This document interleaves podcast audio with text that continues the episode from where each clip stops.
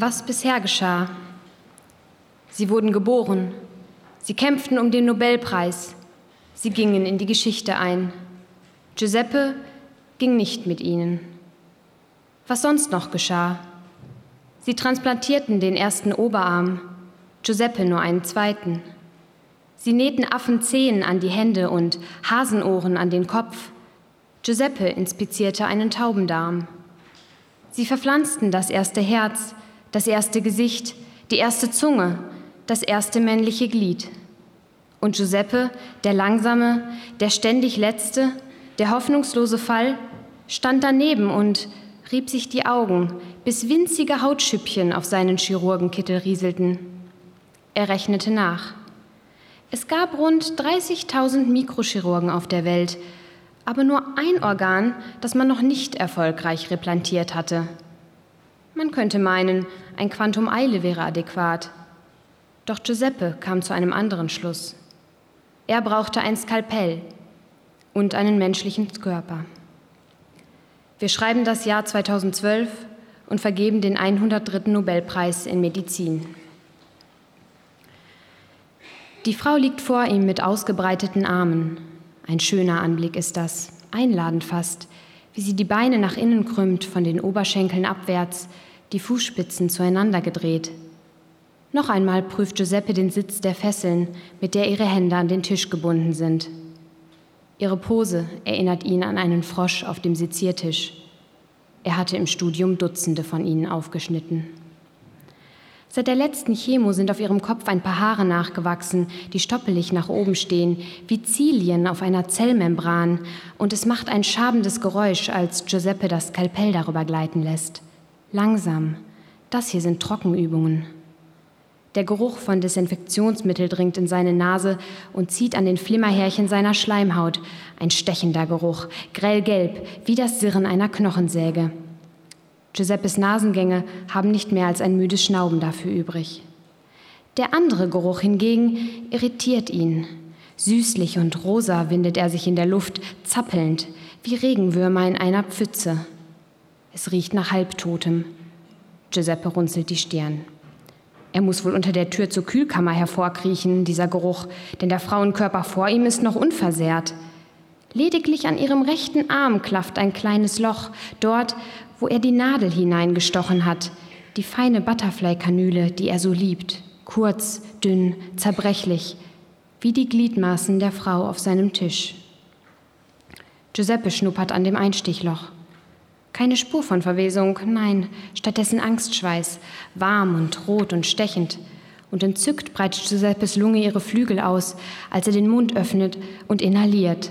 Ein, aus, ein. Immer tiefer inhaliert er, bis ihn ihre ausgedünstete Angst ganz schwindelig macht und er sich einen Punkt suchen muss, an dem er sich festhalten kann. Ihr linker Wangenknochen ist so ein Punkt. Groß und sperrig sticht das Jochbein durch ihre zarte weiße Haut und verschandelt die ansonsten feinen Züge, das kleine Kinn, die schmalen Lippen und ihre eng stehenden Augen, in denen noch immer ein Ausdruck von Überraschung liegt. Giuseppe kann ihn durch ihre geschlossenen Lider sehen. Da muss man wirklich etwas machen, denkt Giuseppe. Ihre Wange muss zierlicher werden, kleiner. Ein Stück des kurzen Mittelfußknochens anstelle des Jochbeins.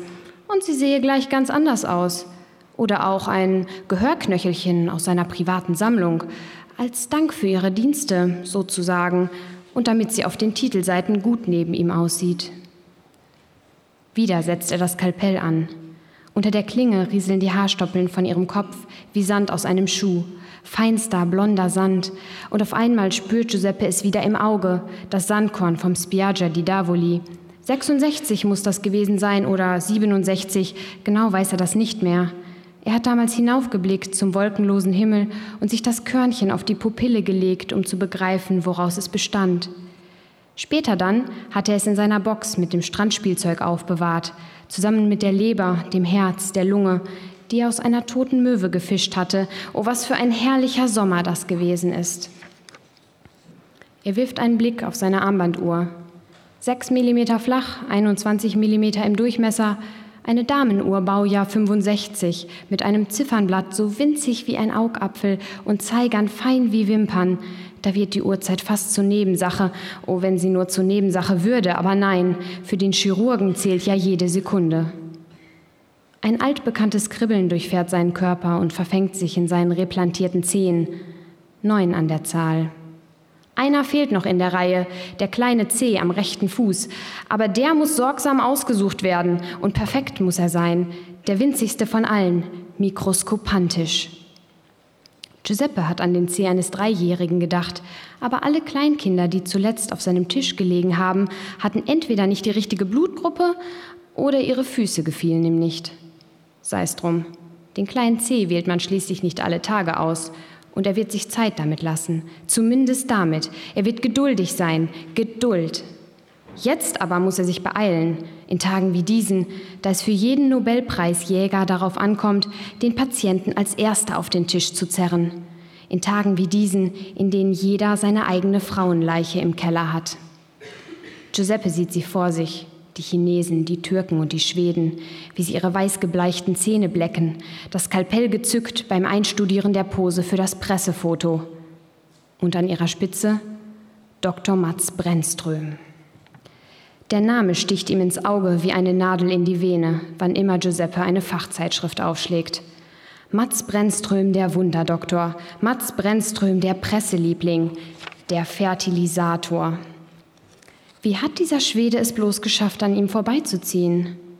Brennström hatte eine Maus zerschnitten und mit der Kanüle geschwängert, dann ein Schaf und dann ein Affenweibchen. Gut, das macht Giuseppe schon, seit der Vater ihm zum elften Geburtstag ein Taschenmesser geschenkt hat. Äh, das Zerschneiden, nicht das Schwängern. Aber das ist dann auch nur noch das Tüpfelchen auf dem i, das Bärchen auf dem Kinderpflaster. Denn die Schwierigkeit liegt ja nicht in der Befruchtung, die gelingt schließlich jedem Trottel. Nein, sie liegt in der Feinarbeit, im Geheimnis der Mikroskopie. Und die beherrscht niemand so wie Giuseppe. Würde morgen jemand zu mir kommen und nach einem Uterustransplantat fragen, wäre ich optimistisch, erfolgreich zu sein. Die Worte sind von Giuseppes Zunge direkt in die Zeitung gefallen. Nun liegen sie auf seinem Tisch. Ja, Jemand war zu ihm gekommen und mit welchen Augen, er erinnert sich genau, hellblau und wässrig wie ihre Stimme am Telefon. Ein Kind solle er ihr machen, hat sie ihn angefleht, ein klitzekleines, niedliches Kind in einer tumorfreien Gebärmutter. Und gern wollte er ihr den Gefallen tun, er konnte sie ja verstehen und wie er sie verstand. Hätte er die Wahl, er würde selbst und ganz allein Hunderte dieser Miniaturmenschen in sich austragen. Winzlinge mit Winzlingshändchen und Ohren klein wie Herzklappen, rechts und links an den zwergenhaften Kopf genäht. Wie kalter Schweiß liegt das Skalpell in seiner Hand, als er zum Kühlraum geht und die Temperatur prüft. Vier Grad Celsius, perfekt. Kein Grund also, wegen des wurmfarbenen Geruchs beunruhigt zu sein Vermutlich ist es die Gebärmutter der Polin. Er kann sich an ihren Namen nicht erinnern, nur daran, dass es Komplikationen gab bei der Entnahme. Er hatte sich ablenken lassen von der Schambeinfuge unter seiner Klinge, wunderschön und schmal, perfekt symmetrisch. So etwas hatte er noch nie gesehen, in seiner ganzen Laufbahn nicht, und er hat sie für seine Sammlung haben wollen. Aber eine Fuge zu entnehmen ist eine komplizierte Sache. Da kann man ebenso gut versuchen, ein Nasenloch aus einer Nase herauszuschneiden. Es geht nicht, ohne dass man die Masse rundherum auch mitnimmt. Und dann ist es eben passiert. Die Falten um Giuseppes Mundwinkel ziehen sich tief in die Haut zurück, gedemütigt von dem Gedanken, dass er sich für die Experimente in seinem Labor verkriechen muss, während der Schwede sein Vorhaben groß ankündigt auf einer Website. Frauen für weltweit erstes Uterus-Transplantationsprojekt gesucht. Die OP wird von der Regierung finanziert, der mögliche Tod von der Skandia Lebensversicherung gedeckt. Aber keine Sorge, mit Nagern und anderen kleinen Säugetieren habe man durchaus schon Erfolge verbuchen können. Dieser Schwede. Dabei hat Giuseppe die Entnahme bereits zigmal durchgeführt und nicht ein einziges Tier dafür verschwendet. Seine Finger schließen sich fester ums Metall. Dutzende Gebärmütter haben schon in seinem Kühlraum gelagert und die jüngste hat sogar ganze 13,5 Stunden überlebt. Ein Rekord. Giuseppe hat ihr selbst beim Verenden zugesehen. Aber darüber schreibt natürlich niemand. 13 Stunden, 13,5. Stattdessen hackt die Presse mit spitzen Federn auf ihn ein, während man die gleichen Federn nutzt, um Brennström Flügel zu verleihen. Man wisse nicht, woher Giuseppe die Frauen nehme. Man habe Zweifel, und zwar ernsthafte, ob die Versuchspersonen tatsächlich schon vor der Operation tot gewesen seien. Explantation ex vivo oder Explantation ex mortuo, als käme es darauf an. Giuseppes Hände zittern, als er sich zum OP-Tisch zurückdreht. Das ist nicht gut. Er braucht Ruhe, Ruhe und Zeit. Aber weder das eine noch das andere lässt man ihm. Denn wenn es stimmt, was man sich hinter vorgespanntem Mundschutz erzählt, dann hat Brennström bereits zehn Freiwillige zusammen. Das macht zehn zu eins für die Schweden, wenn nicht sogar zehn zu einhalb, denn so ganz freiwillig ist die betäubte Blonde auf Giuseppes Tisch dann auch wieder nicht. Frustrierend ist das. Und dabei kann Giuseppes Frust zurzeit überhaupt gar nicht gebrauchen, weniger noch als zitternde Hände. Denn Frust schreit nach Befriedigung, nach Kompensation, wie Freud das nennt, aber Freud ist ein Idiot, wie Mats Brennström und Alfred Nobel auch. Alle glaubten sie und dieser Schwede glaubt es noch, dass es um Größe geht. Aber das ist Unfug, völlig falsch. In Wahrheit geht es doch genau um das Gegenteil. Giuseppes Finger spielen an der Schneide des Skalpells. Sie spiegeln sich in der Klinge. Winzig sind sie, gestutzt wie Flügel und wie die Zehen an seinen Füßen. Der Daumen eines Zehnjährigen könnte nicht kleiner sein als seiner, und Giuseppe muss es wissen, denn er hat lange gesucht. Hier genau liegt ja das Geheimnis. Die kleinen Dinge sind es, die die Medizin voranbringen. Die Entdeckung von Neuronen, von Malariaerregern, von Tuberkulose und von Antibiotikum, von Enzymen, von der Molekularstruktur der Nukleinsäure. Wieder wird ihm schwindelig bei dem Gedanken an all diese mikroskopischen Errungenschaften. Sein Daumen drückt fester auf die Klinge, die vernarbte Haut platzt auf und ein winziger Blutstropfen quillt hervor, mehr spürbar als sichtbar und violett im Geruch. Auch das bereitet ihm Schwindel. Die Farbe sticht ihm in den Nacken und juckt auf seiner Kopfhaut. Schlagzeilen, denkt er atemlos. Ein Foto auf der Titelseite. Was ist das schon im Vergleich zum eigenen Namen, eingetragen in einem Lexikon, in lupenkleiner Schrift, eingeschrieben in die Geschichte? Danach muss er streben. Aber wie nur, wie, wenn er immer der Letzte ist? Giuseppe krallt die Hände in den Tisch, sein Fingersammelsurium mitsamt dem Daumen, der nun stärker blutet und violetter duftet als je zuvor. Er braucht ein Ventil, um das Zittern zu beruhigen, um seinen Frust umzuwandeln in Erregung, auch wenn Freud ein Idiot ist. Sein Blick gleitet an der Frau entlang, an ihren ausgestreckten Armen, den Wangenknochen, ihren nach innen gedrehten Schenkeln. Und dann bleibt er hängen, an ihren Füßen. Ihm stockt der Atem. Neun intakte Zehen zählt er, und daneben, mickrig, schwarz und abgestorben fast, den verkrüppelten Rest eines kleinen Zehs, so klein, wie Giuseppe es in seiner ganzen Laufbahn nicht gesehen hat, ein wahrer Winzling, mikroskopantisch. Vermutlich ein Unfall, denkt er aufgeregt und schiebt seine Nase näher heran, saugt den Geruch in sich hinein und erkennt plötzlich, dass es nicht die Gebärmutter der Polin ist, die jenen wurmfarbenen Duft verströmt.